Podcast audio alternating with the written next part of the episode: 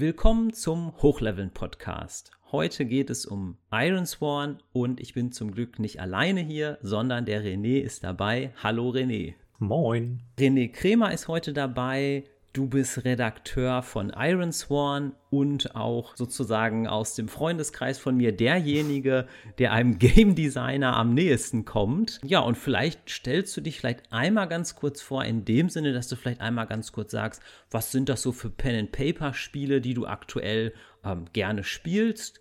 Und ähm, vielleicht magst du auch sonst noch kurz zwei, drei Worte zu deiner Website zum Beispiel sagen. Leg einfach los. Ich mache momentan, wie du schon gesagt hattest, die äh, Redaktion von Iron Sworn. Ich habe die von Stefan übernommen. Äh, momentan sind wir da in der Übersetzung von Delph. Ja, ansonsten mache ich momentan noch das Layout von Mausritter. Und äh, das sind so auch irgendwie die Spiele, die ich unter anderem momentan, äh, beziehungsweise Iron Sworn nicht momentan mehr so viel. Aber äh, Mausritter spielen wir gerade noch relativ aktiv. Ansonsten spiele ich momentan noch D&D äh, in der fünften Edition und äh, seit äh, kurzem eben auch Neon City Overdrive und Wicked Ones. Also kunterbunt im Endeffekt von traditionellen Spielen wie D&D zu eben eher Erzählspielen wie Iron Sworn es ist, worüber wir ja gleich sprechen werden. Ansonsten, ja, wie du sagtest, äh, ich habe halt den Pen Paper Dice als mein Blog. Darüber entstehen ja verschiedenste Dinge, wie unter anderem halt äh, das Fanzine für Iron Sworn oder eben äh, letztes Jahr für Beyond the Wall haben wir auch noch eins geschrieben. Ja, also da kann man wirklich stolz drauf sein oder da könnt ihr stolz drauf sein. Da habt ihr ja sogar einen Preis bekommen und du bist ja, ja. im Rollenspiel wirklich auch breit aufgestellt. Wir spielen ja auch noch Beyond the Wall in der sogenannten Twitter-Runde, möchte ich sie mal nennen, weil es ja vier Personen sind, die sich da gefunden haben. Ja, heute reden wir über Iron Sworn, verhängnisvolle Questen in den Eisenlanden.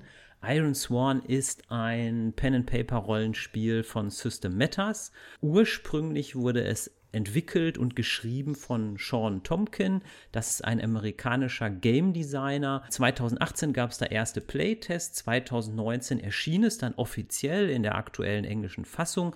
Was ich bei Iron Sworn ganz, ganz toll finde. In Englisch gibt es das kostenlos. Das ist ja schon mal was, wo man sagen muss, Hut ab. Ähm, das deutsche PDF, das kostet rund 15 Euro, das finde ich auch sehr fair. Und es gibt es natürlich auch in gedruckter Fassung, sei es in Englisch oder auf Deutsch.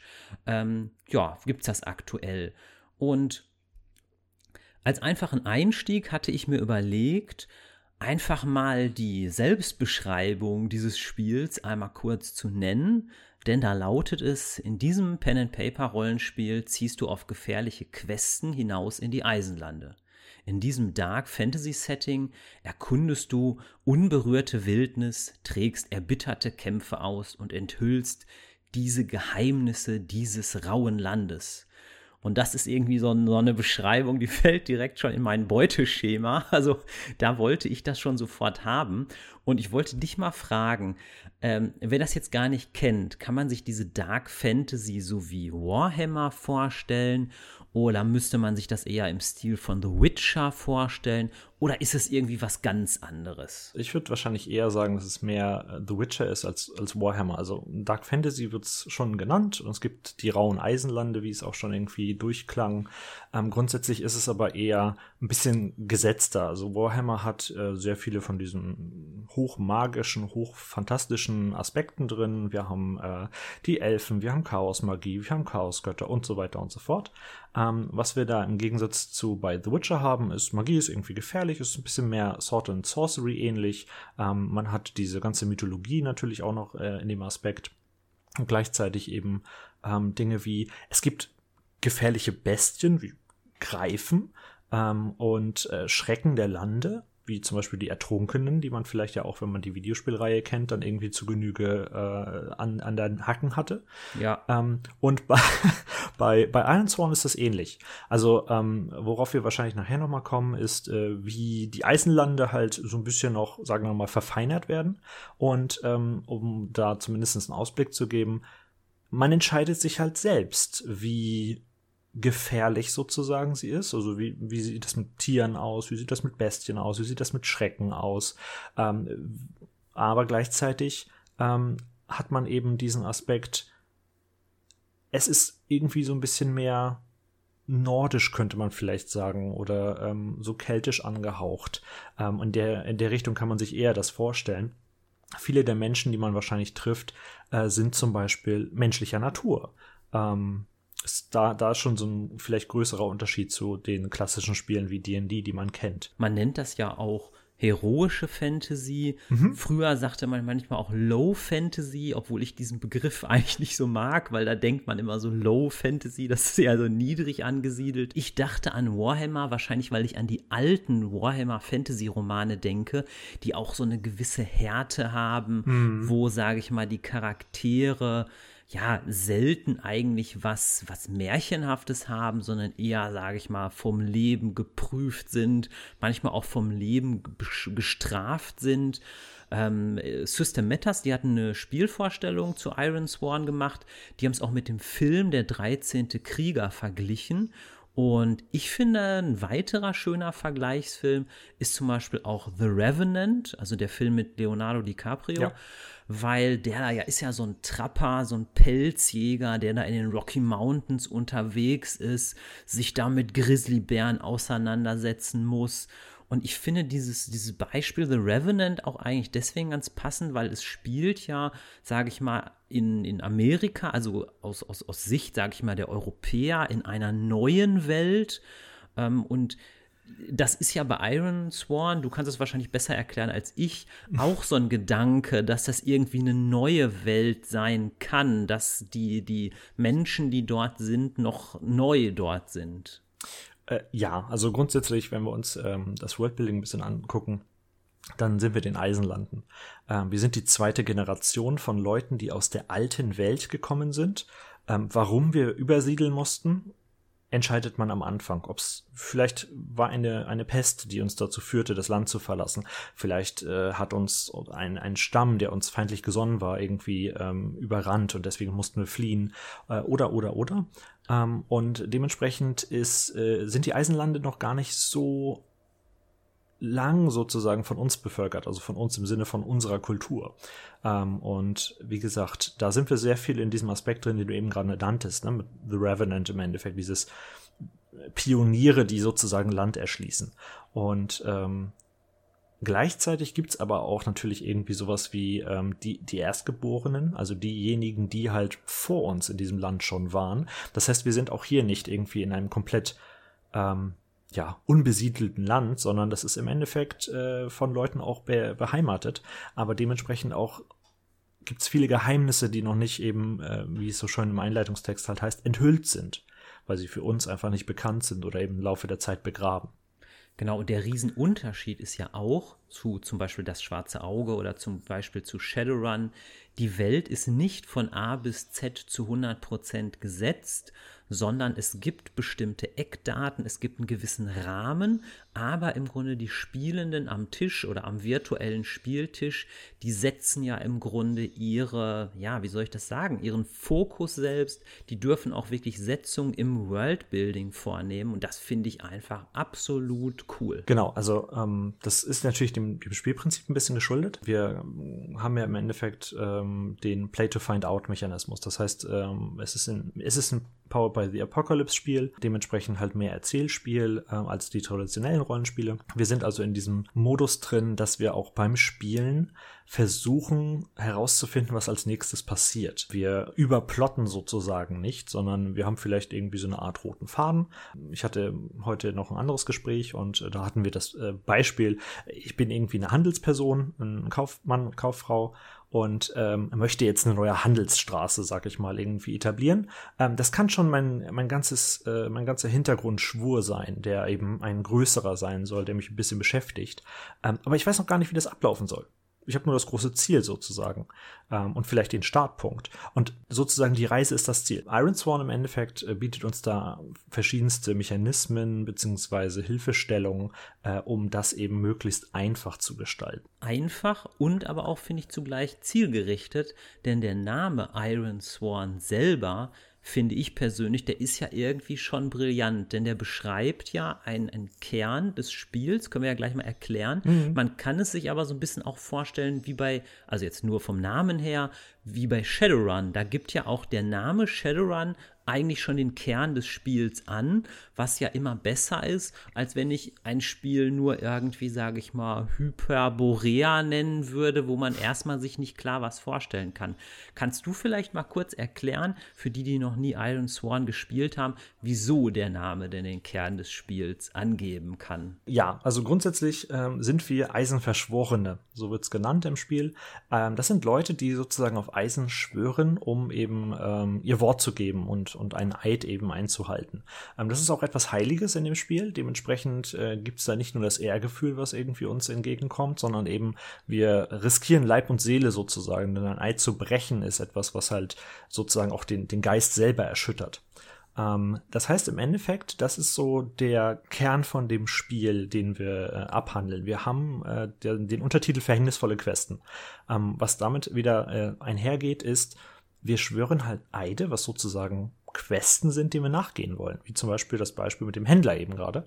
Ähm, es kann aber auch sowas sein wie, ähm, wenn wir den Greifen aus The Witcher aufgreifen, ähm, in den Bergen oder im Gebirge ist ein Greif und der terrorisiert dieses Dorf hier äh, hinter Hopfingen. Dementsprechend äh, werden wir gebeten, uns äh, darum zu kümmern und uns der Sache anzunehmen. Und ähm, dann schwören wir eben entsprechend einen Eid, dass wir eben diesen Greifen vielleicht vertreiben sollen oder ähm, eben vielleicht beseitigen sollen. Ähm, abstrakter würde man es wahrscheinlich einfach sagen, ähm, er soll aufhören, das Dorf zu terrorisieren. Weil äh, nachher im Endeffekt heißt es dann ja für uns, ob wir den vertreiben und irgendwie umsiedeln oder oder oder äh, oder ihm einfach eben in klassischer Dungeon Dragons Money irgendwie den Kopf abschlagen, ist das halt ähm, komplett noch offen. Wir geben also im Endeffekt jetzt noch nicht vor, wie die Lösung aussieht, sondern gucken, wie sich das ergibt. Genau, und ich glaube, das Besondere ist ja auch im Spiel, dass dieser Schwur dann immer auf ein Stück Eisen ähm, ja. geleistet wird, was ja zum Beispiel auch dieses sehr äh, stimmungsvolle Cover zeigt, ne, wo ja diese, ich sag mal, Kriegerin drauf ist, die dann sich so an ihren Schwertgriff klammert und sagt, ne, ich schwöre jetzt XY, dass ich das schaffen werde. Man könnte ja aber sicherlich auch auf eine Münze oder so schwören und ein Stück weit passt das auch noch mal zu meinem Beispiel, wahrscheinlich weil ich den Film so gerne mag, The Revenant. Da ist es ja auch so, das heißt ja auch zu Deutsch, der, der Todgeglaubte, der, der liegt ja dann da irgendwie so unter der Erde und man hat ihm ganz, ganz Böses angetan und er liegt ja dann irgendwie und schwört sich ja eigentlich im Grunde zu sich selbst. So, ich werde das jetzt rächen. Der, der mich, äh, der mir das angetan hat, den hole ich mir jetzt. Das ist ja auch eigentlich so ein, so ein Eisenschwur, möchte ich mal sagen. Ja, vor allem äh, das sich selbst etwas zu schwören, ist auch wirklich hier das Thema. Man muss nicht immer eine andere Person haben, der man etwas sozusagen schwören will. Wieder das Beispiel mit dem, äh, erstaunlich gut, wie dieses Beispiel funktioniert. Mit dem Händler oder mit der Handelsperson, die ich bin. Ich schwöre mir selbst, dass ich diese Straße etablieren möchte. Ja. Das muss ja nicht unbedingt etwas sein, was ich jetzt, keine Ahnung, ich möchte meine Familie zu großen Ruhm verhelfen, könnte auch so sein, aber vielleicht ist es einfach so ein Ding, ich möchte das in meinem Leben erreichen. Ja, das passt dann äh, auch zum Erzählstil, den werden wir ja später noch ein bisschen erklären, ja. aber das passt ja auch so. Das heißt, ich gehe von mir selber aus, was will ich eigentlich? Definitiv. Spannender Punkt auch an der Stelle, weil wir gerade so über dieses, äh, ne, was ist das für ein Spiel reden. Es ist ein hochgradiges ähm, Beziehungsspiel, weil äh, sozusagen das Endgame von Iron Swan ähm, endet, also wir können den Spielzug kurz vorziehen, den Epilog zu schreiben, der nämlich darauf basiert, äh, desto mehr Beziehungen man in der Welt geknüpft hat, desto erfolgreicher ist man bei diesem äh, Spielzug, der nachher eben erlaubt, den Epilog des Charakters zu schreiben. Also irgendwie, da, da, merkt man sehr stark, was der Fokus von dem Spiel eigentlich ist. Wir reisen halt durch die Welt, erleben spannende Geschichten, erzählen spannende Geschichten, ähm, haben aber eigentlich im Hintergrund äh, die Idee, dass wir eben verschiedenste Leute kennenlernen, äh, mit denen eben Bande knüpfen und eben äh, sozusagen Freunde finden. Das ist ja, glaube ich, auch eine Stärke des Spiels. Ähm, viele Rollenspiele haben ja das Etikett dass sie besagen, ja, hier kann man gemeinsam eine spannende Geschichte erzählen. Oder wenn man mich fragt, oder vielleicht Leute, die es gar nicht wissen, ne, was, was passiert eigentlich bei DD zum Beispiel, dann sage ich meistens einfach so auch aus dem Lameng, ne, man erzählt gemeinsam eine spannende Geschichte. Aber ich würde auch jetzt so hier im Podcast nochmal ergänzen, weil hier sind ja die meisten wahrscheinlich ein Stück weit äh, schon mit, ja, vom Fach, möchte ich mal sagen, ähm, dass sozusagen das zwar Etikett tragen viele, aber bei Ironsworn trifft es im Grunde wirklich zu, dass es nicht jetzt irgendwie darum geht, ein Abenteuer durchzuspielen, dass es nicht darum geht, irgendwie ein Kampagnenband äh, äh weiterzuspielen, sondern es geht wirklich darum, die Geschichte, ja, zu, zu finden, zu entdecken und weiterzuentwickeln. Ja, definitiv. Ich meine, das erzählst du natürlich nicht nur, weil es dein geheimes Lieblingsrollenspiel ist. ähm, nee, aber grundsätzlich, äh, genau. Wir, wir legen halt sehr viel mehr den Fokus auf die Geschichte. Und dementsprechend äh, kommen wir auch äh, ja bald schon zu, sind die Spielmechaniken darauf ausgelegt, genau das zu fördern. Ähm, das ist, das ist sehr spannend, weil wir haben noch gar nicht erzählt, ähm, wir können dieses Spiel ja in verschiedenen äh, Modi spielen. Wir können es äh, ganz klassisch mit einer Spielleitung spielen, also das geleitete Spiel. Wir können aber auch äh, kooperativ spielen, was Thomas, ich und du gemacht haben. Ja. Ähm, und gleichzeitig äh, kann man das auch solo spielen, was eben dem Koop-Modus sehr ähnlich kommt, ähm, nur eben dann vom Spiel noch ein bisschen weiter unterstützt wird. Weil wenn wir mit wenn wir ehrlich sind, wie wir zu dritt gespielt haben, ähm, brauchten wir nicht viele Mechanismen aus, aus Ironsworn sozusagen, um uns zu inspirieren. Das haben wir halt gegenseitig schon gut hingekriegt. Als ich erstmals von Ironsworn gehört hatte, da gab es es auch noch gar nicht auf Deutsch. Und da war es für mich irgendwie ein bisschen auch so eine Doppelfaszination. Einmal die Welt, die so in mein Schema fiel und dann gleichzeitig wirklich dieses, dieses gleichrangige Erzählen. Denn ähm, das habe ich zum Beispiel bei anderen Pen-and-Paper-Rollenspielen so ein bisschen vermisst. Ich sag mal, bei ähm, Spielen wie Dungeons and Dragons oder Das Schwarze Auge oder, oder auch Shadowrun, da würde ja nur in ganz selten, seltenen Fällen wird der Spielleiter sagen, ja, ihr seht fünf Gefängniszellen, jeder am Tisch sagt mal, was in einer Gefängniszelle drin ist. Oder ist das bei dir, bei dir die schon mal vorgekommen? Jein, also seitdem ich Dungeon World, seitdem ich Dungeon World gespielt habe, was ja auch, wie gesagt, eines der PBTA-Spiele ist, äh, hat sich das bei mir stark geändert. Also ähm, ja. in unserer Beyond the Ball-Runde habt ihr es ja auch ab und an, dass ich halt irgendwie ja. so Fragen stelle, oh, keine Ahnung, was weißt du denn darüber? Das ist schon, das ist schon ein Umdenken, was man eben, äh, also ich habe es vorher auch nicht gemacht. Ähm, wenn man das einmal kennengelernt hat und lieben gelernt hat, dann ist das unglaublich hilfreiches Mittel, was nicht nur beschränkt ist auf Dungeon World, Iron Sworn, sondern kann man theoretisch auch bei den anderen machen. Aber es ist nicht so, dass es es dir sofort ins Gesicht springt, dass das eine gute Idee unbedingt ist. Ne? So diese klassische, du hast eine Spielleitung, die erzählt so, keine Ahnung, 50, 60 Prozent der, der Zeit und die anderen reagieren irgendwie dann ein bisschen mit. Und gut finde ich, dass aber der Sean Tomkin einen guten Rahmen gegeben hat. Das heißt, der hat ja so eine Halbinsel skizziert mit neuen mhm. Regionen. Die sind auch ja teilweise ausgearbeitet, aber es geht nicht so weit ins Detail, dass jetzt da exakte Städte beschrieben wurden. Es sind eher so, ja, so Stimmungsbilder, so Eckdaten und das ist einfach ein pfiffiger Ansatz mit diesem, mit diesem Nach und Nach angehen. Und ich würde ganz gerne ähm, vielleicht mal ein Beispiel nennen von einer Region. Es gibt ja neun Regionen. Ich finde ganz faszinierend immer wieder diese Grenzlande. Die Grenzlande sind so eine stimmungsvolle Region, ähm, so, so eine Art bewaldetes Hügelland. Ich würde einfach mal aus der Beschreibung mal so ein paar wenige Zeilen vorlesen. Da heißt es nämlich über die Grenzlande. Eine Kette bewaldeter Hügel beherrscht den Landstrich. Abgelegene Siedlungen dienen jenen als Rückzugsort, die in der Wildnis jagen oder Fallen stellen. Die Winter sind hart und unerbittlich, von Schneefällen und klirrender Kälte bestimmt. Nicht selten türmt der Schnee sich hoch auf, wie ein Eisenländer groß ist, wenn nicht gar höher. Jagdgruppen in schweren Mänteln überqueren mit Schneeschuhen das Gelände. Des Nachts schlagen sie ihre Lager auf, trinken, erzählen Geschichten und versuchen, die Dunkelheit mit lodernden Feuern zu vertreiben. Also ich finde solche Texte, ähm, du kannst ja mal deine Meinung sagen, aber die reichen mir aus und das finde ich besser, als wenn es, äh, weiß ich nicht, 20 Seiten wären über die Grenzlande. Oder? Wie, wie, wie schätzt du das ein? Also das, das Sean hat, Sean hat erstaunlich gut ähm, solche Formulierungen gewählt. Er hat auch teilweise ein paar Anekdoten drin. In Delph hatten wir eine Referenz auf den Hobbit, die wir äh, rausgekickt haben. nicht, dass da noch einer verklagt wird oder so. Nee, nee, die funktioniert auf Deutsch nicht so gut, wie sie auf Englisch so, funktioniert. okay. Ähm, aber auf jeden Fall ähm, sind das schon gute ausgehende Texte und jetzt muss man an der Stelle natürlich auch irgendwie Lukas loben, der die Übersetzung gemacht hat, weil er eben entsprechend genau das versucht hat, irgendwie aufzugreifen. Also dieses stimmungsvolle Bild weiterzutragen. Und ähm, gleichzeitig, diese, diese Texte sind ja nicht lang. Es ist in der Regel so eine Seite. Ja. Ähm, von den Regionen selber. Das heißt, wir haben irgendwie bummelig neun Seiten. Aber die haben halt in der Regel ähm, so kleine Abschnitte, so Quest-Starter-Ideen oder mhm. ähm, so Hinweistexte, also äh, besser gesagt, das sind eigentlich Fragen für deine Eisenlande.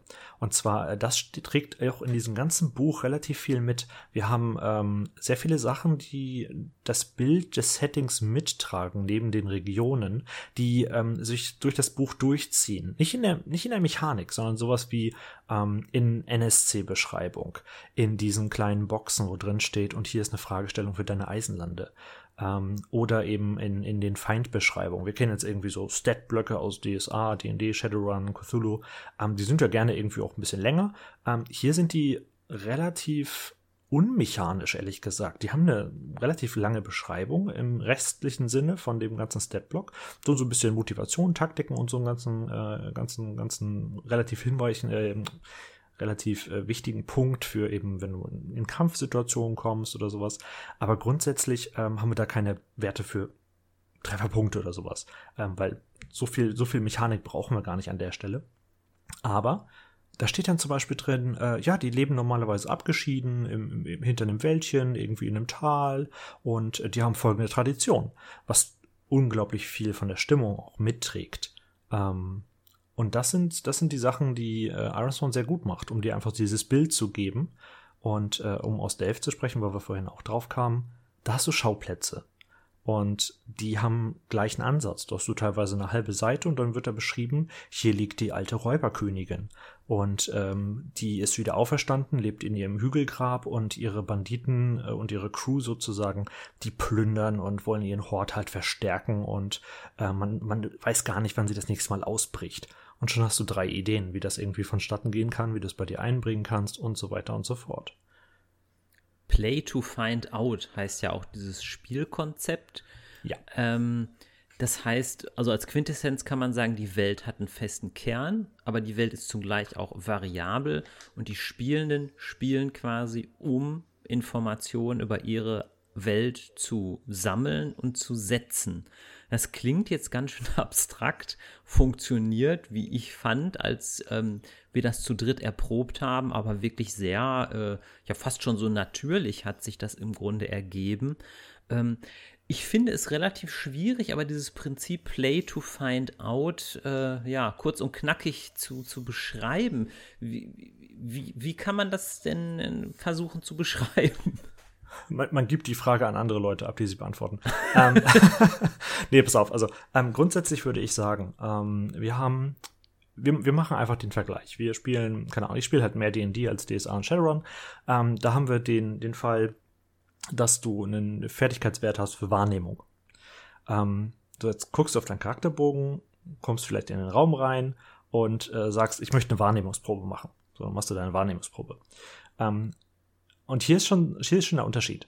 Ähm, in Aronsworn würden wir halt die ganze Zeit halt in dieser Fiktion drin bleiben und sagen, ja, okay, ich gehe in diesen Raum rein und ähm, ich möchte irgendwie, äh, keine Ahnung, ich klopfe mal hier auf den Boden und pipapo, ähm, guck mir die Wände an, ähm, schaue mich ein bisschen um, äh, sehe vielleicht so einen Tisch in der Seite, ähm, da ist auch noch so alter Staub drauf, da liegt auch, da liegt auch Papier, ich, ich durchwühle mal das Papier. Ähm, das kannst du auch alles in D&D in, äh, machen. Ne, wie gesagt, Leute, die sehr viel D&D spielen, sagen jetzt, ja, das kann ich doch auch hier. Ähm, ist auch alles richtig. Ähm, jetzt kommen wir aber irgendwie auf die mechanische Ebene. Und zwar Iron Sworn selber äh, kommt aus der situativen Beschreibung der, also aus der Geschichte, ähm, die wir gerade eben beschreiben. Und ähm, dann haben wir die sogenannten Spielzüge. Die Spielzüge hier in dem Fall wäre irgendwie Informationen erlangen. Das so heißt der Spielzug. Der hat einen Auslöser. Da steht nämlich drin, ähm, wann der sozusagen greift. Und wenn ich dich mal ganz kurz zitiere, wenn du ein Gebiet durchsuchst, Fragen stellst, Untersuchungen anstellst oder einer Spur folgst, würfle Verstand. So. Ähm, das heißt, wir haben hier verschiedene Situationen, wo wir mal gucken können, ist der gerade anwendbar? Ähm, das heißt, im Endeffekt muss ich so ein bisschen schauen, ich habe verschiedene Spielzüge, das sind so meine Optionen, sag ich mal, ähm, die wir aber erst betrachten, wenn ich gesagt habe, was ich in der Geschichte machen will. Weil es kann ja auch sein, ähm, wenn ich jetzt sage, ich gucke mir den Raum an, dann schließt das schon mal aus, dass ich auf irgendwas einprügeln möchte. Und ähm, gleichzeitig haben wir jetzt, wenn wir uns diesen Spielzug dann angucken und weiter abhandeln, wir machen ja irgendwann einen Entwurf, das ist immer noch ein Spiel, was Würfel benutzt, ähm, gucken wir, ob wir einen Fehlschlag haben, einen Teilerfolg oder einen vollen Erfolg. Je nachdem ähm, steht dann eben drin, was passiert. Und im Falle von einem der Erfolge steht eben auch drin, ähm, beschreibe, was du gefunden hast. Da steht nicht drin, was wir finden. Mir sagt doch jetzt keiner, was ich gefunden habe, sondern ich beschreibe, was ich gefunden habe. Wenn ich keine Ahnung habe, kann ich das Orakel fragen, was wir noch gar nicht genannt haben. Aber ähm, wie gesagt, grundsätzlich sind wir da jetzt schon wieder, wir, wir haben die äh, Geschichte, aus der wir kommen, sagen, wir möchten das und das machen, gucken, welcher Spielzug dafür passend wäre. Gut, wenn man das Spiel ein bisschen gespielt hat, kennt man die nachher irgendwie, seine Pappenheimer kennt man ja. Ähm, macht diesen Spielzug und der Spielzug selber, und das ist der Unterschied, führt uns mit einer vielleicht Frage, vielleicht Aufforderung zurück in die Geschichte. Nämlich in dieser Stelle jetzt, naja, was hast du denn gefunden? Da ist also der Punkt, Jetzt erzählen wir, was wir gefunden haben. Das heißt, wir wussten vorher noch gar nicht, was wir gefunden haben. Wir wussten auch gar nicht, ob wir erfolgreich sind. Ähm, es gibt also nicht unbedingt eine Spielperson äh, oder eine Spielleitung, die uns, äh, die irgendwie so Notizen hat und da steht dann drauf, ja, hier finden Sie Hinweise, da, da, da. Ähm, sondern das erzählen halt wirklich die Spielenden an der Stelle. Und das ist der Moment, den wir bei, bei Thomas und dir ja auch hatten, wo es so Klick gemacht hat, während wir gespielt haben. Wir hatten am Anfang dieses, ja, DSA, DSA kenne ich, ähm, da läuft das jetzt so und dann habe ich euch irgendwie so ein bisschen dahin bringen müssen, dass ihr sagt, ja, was, was macht ihr denn hier? Ne? Was findet ihr denn jetzt gerade? Was, was könnte jetzt passieren als nächstes? Und dann fängt ihr ja auch an, ähm, die Geschichte weiter zu spinnen. Und das ist so der Unterschied im Endeffekt. Ähm, dass die Spielzüge auch ähm, nur ganz kurz benutzt werden. Wir gehen ganz kurz auf die Regelebene zurück, handeln den Spielzug ab, aber der schickt uns auch wieder zurück in die, in die Geschichte rein. Also wir ja. haben einen weniger großen Cut sozusagen zwischen, wir erzählen diese Geschichte, wie du am Anfang sagst, eine spannende Geschichte, ähm, und wir haben Regeln. Und dieser ist halt sehr, der geht sehr ähm, geschmeidig sozusagen, der Übergang. Genau, und ergänzend muss man ja fast noch sagen, oder klärend muss man ja fast noch sagen, du warst ja in der Runde nicht in der Rolle, dass du die Spielleitung hattest, weil du, war, du warst ja auch normaler Mitspieler, ne? Also wir haben Koop gespielt, ja. Genau, wir haben ja Koop gespielt und in diesem Sinne ist, glaube ich, auch Iron Sworn ein sehr gutes Duett-Game. Wenn ich jetzt zum Beispiel D&D äh, mit einer weiteren Person spielen würde, ist jetzt nur meine persönliche Meinung ist das, glaube ich, nicht so spaßig, behaupte ich jetzt da, als wenn man jetzt vielleicht zu zweit Iron Sworn spielt. Aber das mögen jetzt auch andere Menschen anders sehen. Aber ich stelle es mir bei Iron Sworn besser vor. Denn, vielleicht nochmal ganz kurz dazu der Gedanke, ich habe bei traditionellen Rollenspielen wie D&D oder das Schwarze Auge schon öfter beobachtet, dass manche Spielleiter nochmal wie so einen eigenen Helden einbauen, den sie dann auch steuern möchten, äh, was ich irgendwie ein bisschen strange finde, aber das habe ich tatsächlich so in den letzten äh, 25 Jahren schon öfter mal beobachtet. Ja, habe ich auch selbst schon gemacht. Also es ist komisch. so, sollte man nicht machen. Es ist weird. Nee, um, ähm, also ich, ich, halte da auch nicht viel von.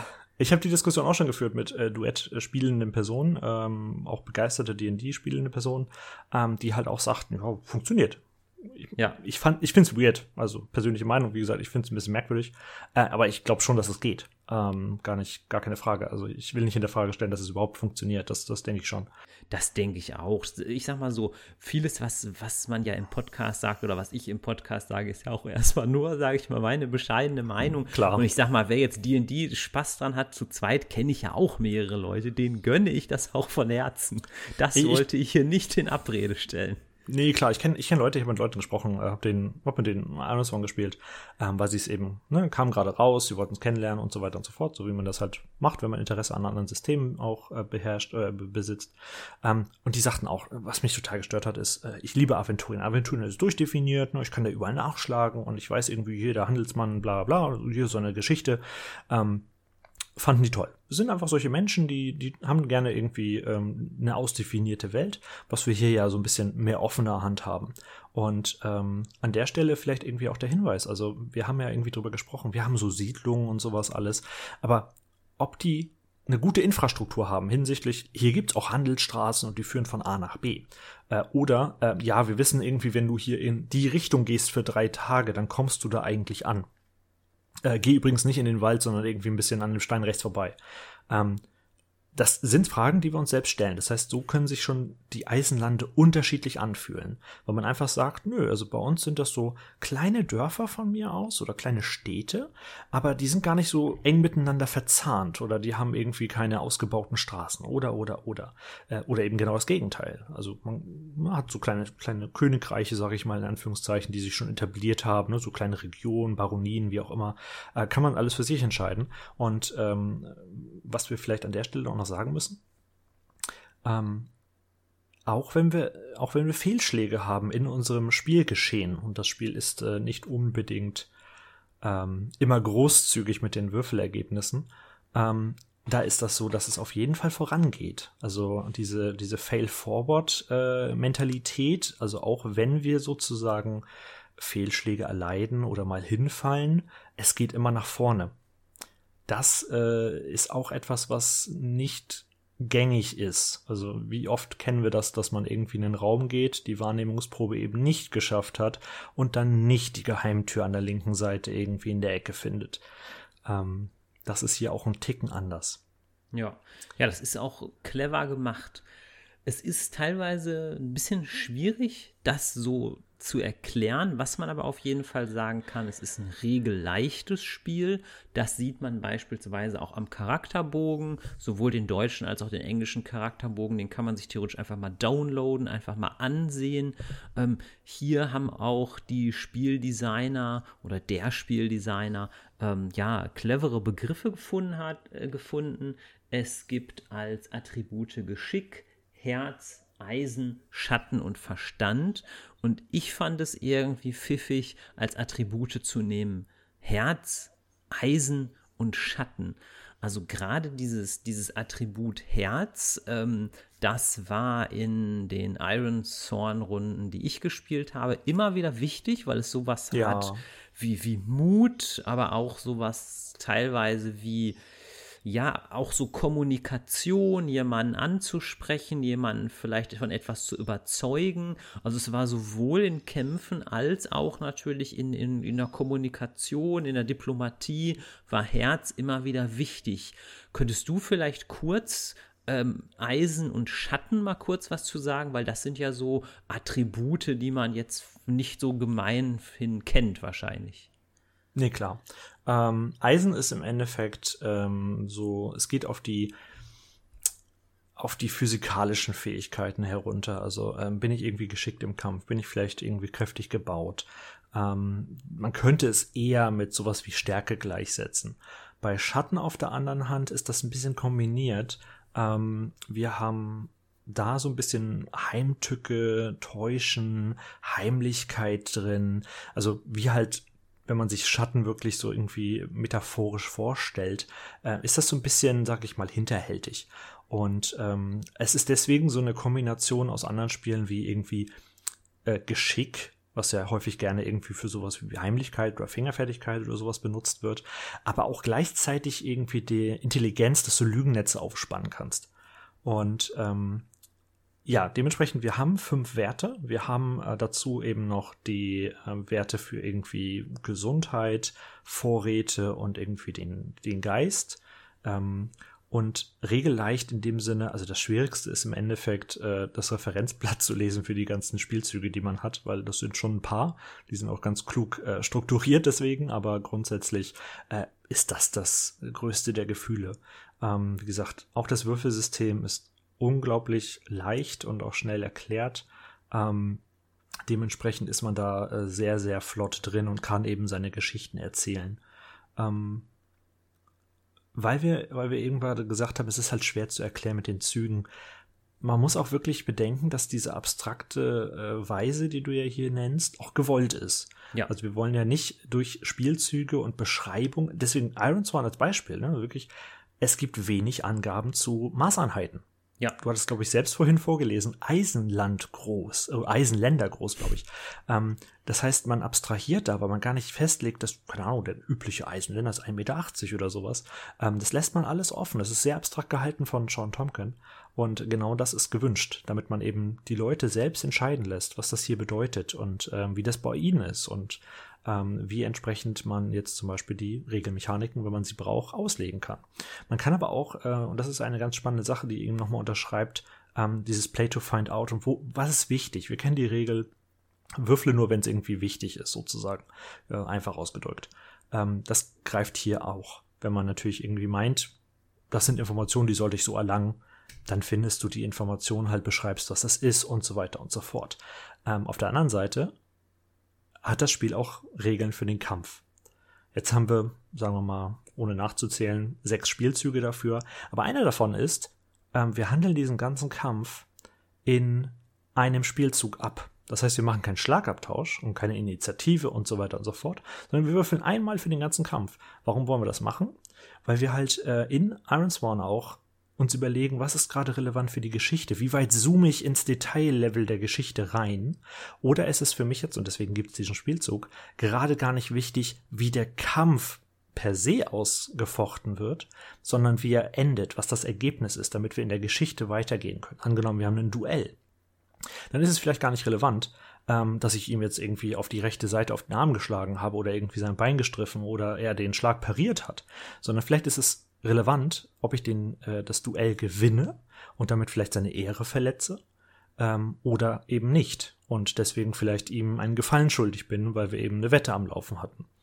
Ähm, ja. Das heißt, man kann da auch selbst entscheiden, ähm, wie weit gehen wir denn überhaupt jetzt in der Geschichte auf diese Themen ein oder ist es gerade einfach, das ist nicht das Fleisch der Geschichte, was wir gerade spannend finden.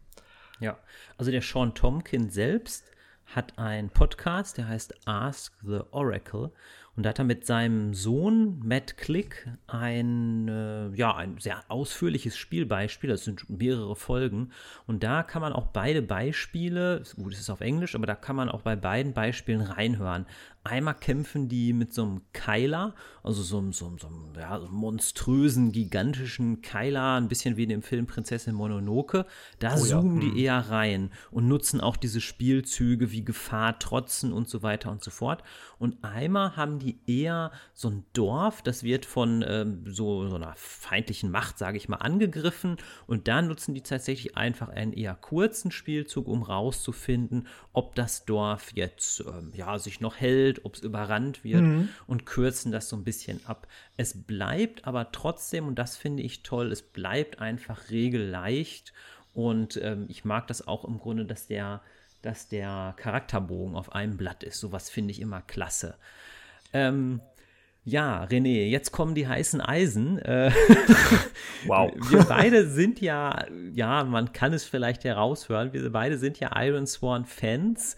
Ähm, daher muss ich jetzt mal nachfragen, haben wir dennoch kleine Kritikpunkte oder vielleicht etwas milder gefragt? Gibt es zumindest vielleicht kleinere Knackpunkte, wo, wo ähm, wir vielleicht darauf hinweisen können? Ähm, also wir hatten äh, ursprünglich, als wir es dann äh, 2020 angefangen haben zu spielen, auf Englisch damals noch, haben wir festgestellt, ähm, wir können uns vorstellen, dass manche Leute keine große Unterscheidung zwischen den Charakteren erkennen können. Ja. Ähm, das Ding ist nämlich, wir haben, äh, das haben wir nicht erzählt, Ressourcen haben wir bei der Charakterstellung. Das sind sozusagen drei Kärtchen, die also sowas aussagen wie, ich bin Alchemist, ähm, gut mit Axt, äh, mit der Axt irgendwie äh, zugange und ähm, keine Ahnung, hab noch irgendwie einen Falken. Ja. So, ähm, das sind auch die Mechanismen, die wir haben bei der Charakterentwicklung ähm, sozusagen. Also wir können halt mehr Fertigkeiten in diesen Ressourcen freischalten. Ähm, vielleicht kann mein Falke am Anfang mich unterstützen beim Jagen und danach kann er vielleicht Gegner ablenken, äh, ohne jetzt zu wissen, was genau im Falken drin steht. Aber ähm, grundsätzlich ähm, sind das so Mittel, womit wir den Charakter mehr definieren. Ähm, das heißt aber, es ist uns überlassen, was ist das Ziel des Charakters. Wir schwören zwar irgendwie so einen Hintergrundeid, der irgendwie so eine monumental epische Geschichte aufspannen soll, ähm, aber ist mein Charakter störrisch? Ähm, ist er irgendwie äh, total zutraulich zu Menschen, naiv oder oder oder.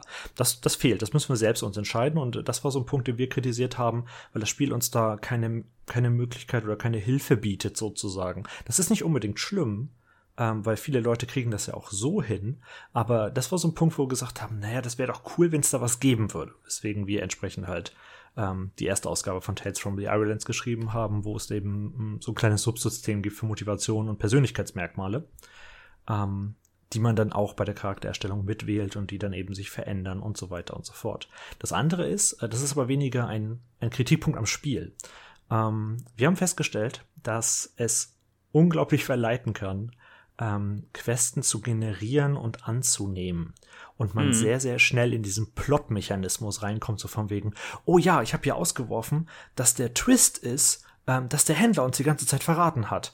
Und dann kommt man irgendwie in so einen richtigen Modus, äh, den Spielleiter äh, oder Spielleiterinnen kennen, so von wegen, ja, und dann, dann passiert das und der und der und hier und das und so war das die ganze Zeit verstrickt und ähm, das ist cool, Play to Find Out verleitet dazu, aber man muss eben gucken, dass das nicht zu viel wird, ähm, weil im Endeffekt ist Zeit immer noch begrenzt, also von uns Menschen. Ähm, das heißt, wir können nicht alles unbedingt verfolgen und man macht sich sozusagen viel zu viele offene Baustellen sonst auf. Das kann sehr schnell äh, dazu kommen. Man muss selbst für sich dieses Mittelmaß finden. Ähm, ist das jetzt eine Information oder muss ich darauf reagieren? Mache ich daraus ein Eid? Äh, wird das meine neue Queste?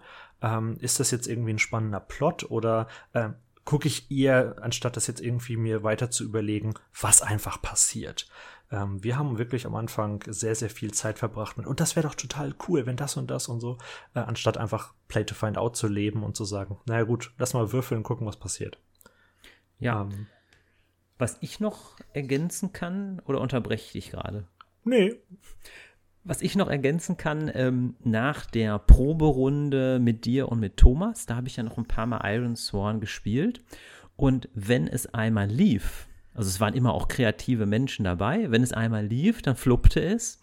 Ähm, in einer Runde hatten wir nur im Grunde das Problem, dass wir am Anfang die Schwierigkeit hatten, so den ersten Faden aufzunehmen. Das heißt, wir haben uns zwar überlegt, wir sind in so einem Dorf, ne? Und im Dorf gibt es irgendwie ein Problem, ähm, aber da, da fehlte am Anfang so ein bisschen uns so, so, so ein Kick-Off, wenn du verstehst, was ich meine. Yeah. Und dann kamen wir einfach auf die Idee, dann ging es auch schon los, dass jemand im Dorf erkrankt ist. Und dann haben wir einfach von da ausgehend, klappt es dann gut. Dann haben wir jetzt gedacht, ach, wie alt ist denn so diese Person? Haben uns, glaube ich, auf zehn Jahre geeinigt und ähm, haben dann gesagt, hm, hat vielleicht irgendwie eine, eine Krankheit oder so. Und dann ging es auch schon los, weil dann konnte man, konnten die Helden ja überlegen, wie können wir das jetzt lösen. Dann konnte einer so, ähm, ja, der konnte so Krähen rufen, die so einen Orakelspruch machen und dann ging es auch schon los. Aber das war so ein bisschen in dieser einen Runde zumindest so, dass uns so ein bisschen so, so ein Kickstart fehlte, wo es dann losgeht. Der witzige Punkt an der Stelle für, für alle Leute, die Iron Swan nicht kennen, ähm, das Spiel beginnt legitim damit, dass wir uns überlegen, also in Media Res im Endeffekt, mitten in der Situation beginnend, wir haben einen Eid geschworen, der uns zur Handlung zwingt. Wenn ja. wir mehrere sind, die Koop spielen, der uns alle zur Handlung zwingt, der auch persönlich sein soll, damit wir uns ja. nicht einfach umdrehen und weggehen. Ähm, das heißt, äh, die Situation, die du schilderst, ist sehr spannend, weil eigentlich das Spiel genau das fördern möchte. Aber es hört sich so an, als hättet ihr nicht so den richtigen Händel gehabt an der Stelle ähm, um genau. da reinzukommen. Genau, also, also, wir, also wir wussten es ja schon. Ne? Ja, genau, aber, genau. Aber uns, genau, uns hatte so ein, also der, der, Drehmoment gefehlt. Ne? Aber als wir dann mhm. einmal wirklich bei, den, bei der Idee waren, ne, das ist eine jugendliche Person, die irgendwie ähm, ja, wie soll ich das jetzt sagen, quasi wie im Koma liegt, ne? Dann haben mhm. wir dann schnell gesagt, so, von, von Charakter 1 ist das irgendwie die Tochter, von Person 2 ist das jetzt irgendwie so und so, ne? Und der andere hat irgendwie die Motivation, dem zu helfen. Und dann ging es auch schon los, ne? Nur ich glaube, das, äh, da braucht man am Anfang vielleicht ein bisschen Kreativität oder man guckt natürlich auch in Fanzines rein, da sind natürlich auch zahlreiche oder, Ideen. Oder was äh, an der Stelle ganz gut erwähnt ist, ähm, es gibt in Iron Sworn die Orakel. Die sollen vor ja. allem irgendwie natürlich das äh, Solospiel unterstützen. Aber das sind im Endeffekt ähm, sehr gute Zufallstabellen, weil im Endeffekt ist es nichts mehr als eine Zufallstabelle. Die sind aber sehr, sehr gut geschrieben. Das heißt, wir haben äh, Thema zum Beispiel, Thema und Handlung als eine der ersten Orakel. Das heißt, wenn ihr irgendwie dann euch die Frage stellt, naja, was ist denn hier das Problem in der Siedlung? Gut, bis auf die Tatsache, dass es ein Orakel dafür gibt, ähm, hättet ihr dann auswerfen können, Verrat. Und dann überlegt er halt, fängt, fängt der Kopf sofort an zu rattern. Ne? Ja. Ich, ich gucke jetzt gerade nach, nach einem Problem in der Siedlung. Jetzt habe ich Verrat. Was bedeutet Verrat? Und gleichzeitig haben wir den Vorteil, jeder, der auf mal eine Zufallstabelle würfeln durfte, weiß das. Du eigentlich würfelst du einen Wert aus. Äh, in 21 machst du gleich vier. Das heißt, du hast dann immer noch die Möglichkeit, und sagst, ja, verraten, ey, das klingt jetzt irgendwie nicht so spannend. Und dann guckst du einfach da drüber, da drunter ähm, oder eben äh, drehst den Wert einfach um und guckst mal so, was sind denn die anderen drei, äh, drei Möglichkeiten, die ich habe.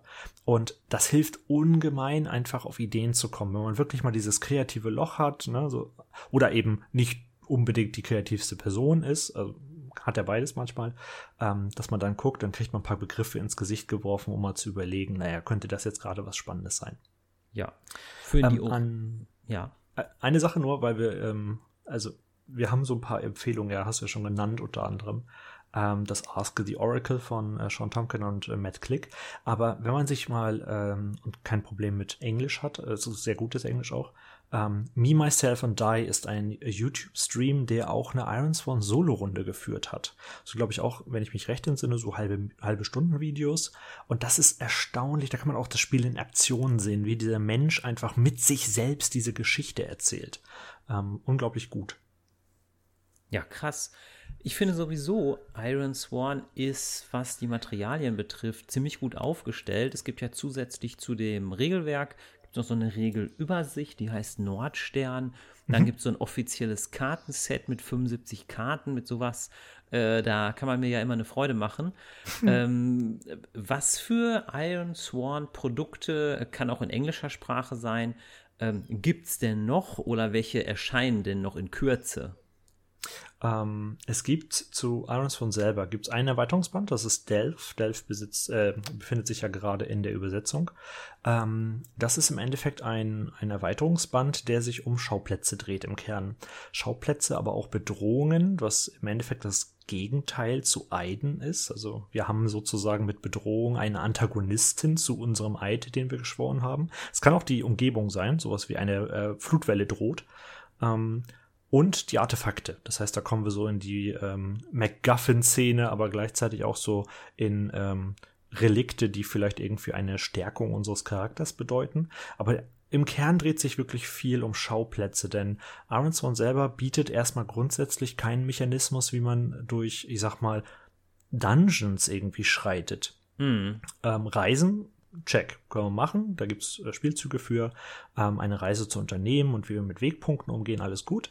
Aber erst in Delft sozusagen wird das ausgeweitet, äh, dass man Schauplätze ähm, betritt und dann hat man so dieses Minen von Moria-Feeling. Man hat dann keine Raumbeschreibung, ähm, wie das bei äh, anderen Rollenspielen so der Fall ist. So in Raum 13, da ist irgendwie die Latrine oder was auch immer und in Raum 14 die Kat äh, Kantine sondern äh, da ist es ein bisschen abstrakter gehalten. oh, weiß ich nicht. Hast du da ist die Latrine, Kantine, da ist die Kantine. Ich ja, hoffe klar. nicht direkt nebeneinander. Oh, vielleicht schon. Also kommt drauf an, wie gut das dann äh, gefiltert wird für die Luft, aber ähm, nee, aber dann hast du die ein bisschen abstrakter, dass du so über Gebiete redest. Du kann, ja, Minen von Moria, da haben wir irgendwie so drei Szenen ungefähr. Ähm, und dann zeigen sie auch diese, diese riesigen Minen, äh, aber wir gucken ja uns nicht irgendwie jeden einzelnen Raum an. Und ja. äh, so ungefähr will das Delph auch machen. Und es kann auch dazu führen, dass man eben von einem Schauplatz in den nächsten wandert, weil man dann einfach eine Tür findet und die führt von der alten Mine halt in eine, in ein Schattenmoor kannst du alles haben. Ähm, das ist eine der Sachen. Die andere Sache ist, äh, die ist momentan in Auslieferung auf Englisch, äh, ist Starforge. Das ist die Sci-Fi-Variante, wenn man so möchte, von Iron Sworn, ähm, die schon Delph und die Grundregeln verheiratet, ein bisschen anpasst für Sci-Fi und dann eben entsprechend uns auf die Reise schickt durchs, äh, durchs Universum, so in dem Fall. Und ähm, ansonsten kann man aber auch noch sehr erwähnen, es gibt unglaublich viele Tools, die von der Community geschaffen wurden. Ähm, und wenn man eben zum Beispiel mit World 20 spielen mag, gibt es eine wundervolle Integration, ähm, die auch wirklich irgendwie das Spiel richtig gut unterstützt. Es gibt aber auch andere Webseiten, die so ein Journal darstellen, wo man dann eben so ähm, die, den Charakterbogen auch hat. So ein bisschen würfeln wird das übernommen und gleichzeitig kann man seine Notizen darin pflegen.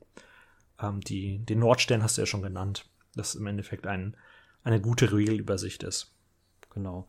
Falls ihr noch weitere Infos zu dem Spiel wollt, die wir natürlich jetzt hier innerhalb von einer Stunde oder so nicht liefern können, ähm, da gibt es natürlich online zahlreiche Möglichkeiten, sich weitere Infos zu holen.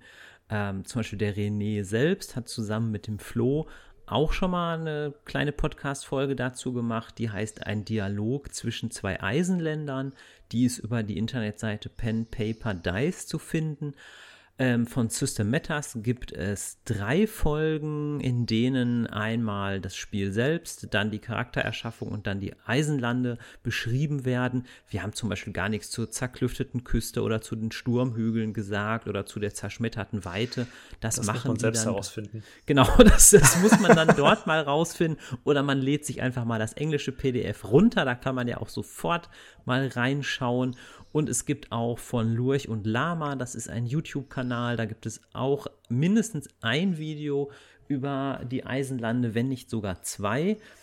Und ja, im Grunde sind wir mit dem Thema jetzt auch eigentlich schon am Ende angelangt, denn wir hatten uns bewusst vorgenommen, da das auch durchaus bei Twitter schon mal gefordert wurde, äh, das irgendwie noch mal kurz und knackig Iron Sworn vorzustellen, weil auf Social Media schon öfter mal die Frage war, ähm, ja, kann man das nicht mal irgendwie mal vorstellen? Was ist das denn überhaupt für ein Spiel und wie unterscheidet sich das von D&D?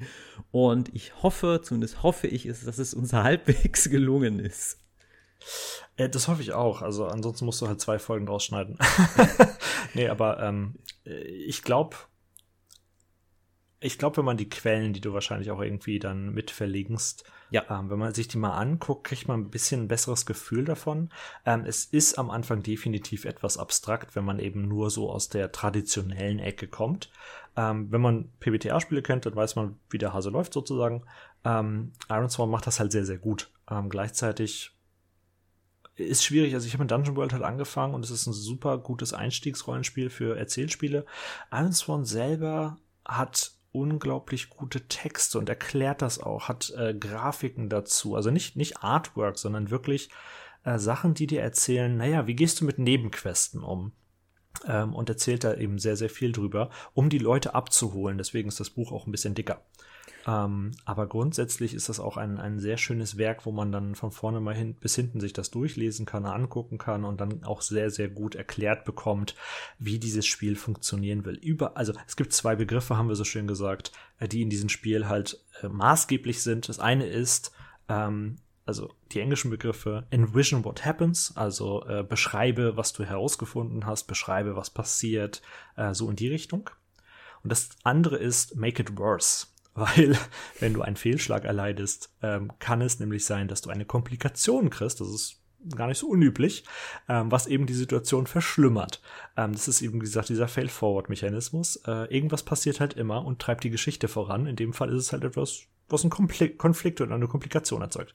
Und das ist so, das wird dir über diese Seiten ans Herz gelegt. Ähm, wenn du dieses Spiel spielst, fall hin, mach Fehler, versuch Dinge. Ähm, es soll auf jeden Fall für dich spannend sein und es ist ja spannend, wenn du irgendwie so ein bisschen Herausforderung hast und nicht irgendwie alles im ersten Versuch schaffst. Ähm, ansonsten kommen wir bestimmt noch mal irgendwie zusammen für andere Dinge. Du hast ja auch einen Artikel geschrieben, äh, der das ganze Thema noch beleuchtet und in, irgendein, in, in irgendeiner Publikation rauskommt. Das wird bald rauskommen. Da kann man sich das nochmal durchlesen. Ich will auch nicht ausschließen, dass das die letzte Folge ist zu Iron Sworn. Ich könnte mir auch vorstellen, darüber, dass wir darüber nochmal eine Folge machen. Ich bin nur mit solchen Aussagen immer vorsichtig, weil ich habe bei System Matters heute nochmal reingehört. Ne? Und die haben in der dritten Folge von dreien auch von einer weiteren Folge gesprochen, die bis heute aber nicht erschienen ist. Ich meine, frag mich mal. ich habe das ja auch irgendwie jetzt äh, mit, mit am Hut und äh, ja, ich komme auch gerade nicht dazu, fairerweise. Und da hat mir mal der Thomas den schlauen Rat gegeben, am besten im Podcast nicht da X oder Y anzukündigen, weil das immer wieder ein heißes Eisen ist. Ähm, Kom komplett, komplett. Ich würde sagen, äh, ich, wir bleiben da optimistisch und wenn man Geduld hat, wird man bestimmt mit einer weiteren Folge rechnen können. Ich wollte gerade sagen, wenn du Zeit und Lust hast, dann sagst du Bescheid. Sehr gerne. Ja, in diesem Sinne, da ich äh, gehört habe, dass viele diesen Podcast im Auto hören oder im Zug oder heute schrieb mir tatsächlich jemand, dass er den Podcast auf einem Schiff gehört hat. Äh, aber auch da passt die Verabschiedung, dass ich weiterhin gute Fahrt wünsche und sage Tschüss. Ciao.